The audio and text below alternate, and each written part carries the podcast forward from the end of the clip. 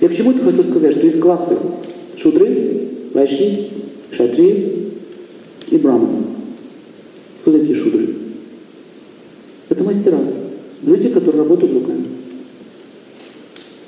У них есть черта характера определенная написанная. Вайши – это торговое сословие. Шудры ноги, вайши – живот, это фермеры, это те, которые ну, вот, купцы, что-то производят, продают, перепродают, покупают. Живот кормит все общество.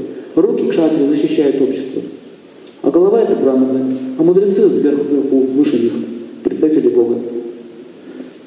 Вот как будет, как будет мыслить человек, э, образно говоря, браман? Браман – это священники, психологи, учителя, в школах, которые учителя учат детей. Любые учителя, все, кто, кто занимается интеллектуальным трудом, это браманы. Кто работает интеллектуально? Поднимите руку. Вот вы все браманы. Кто занимается бизнесом, бизнесмены, это кшатрии, управители. А тот, кто занимается торговлей на рынке, хороший рыбу, купил рыбу, продаю рыбу, выращу рыбу, выращу, продам, куплю, снова рыбу посажу, снова снова продам. Это кто? Вайши, фермеры. Они же производители чего-то, тот, кто производит. Понятно? А шудры это, это рабочие.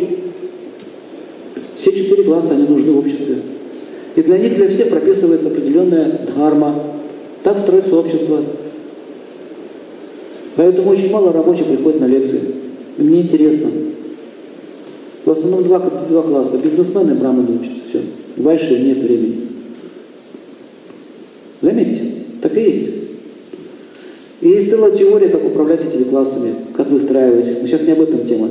Так вот, э, священники, священнослужители, любые, любой конфессии, относятся к категории браминов. И, и также они учителя, они одно и то же. А жрецы – это уже выше их, они уже вне классовой системы.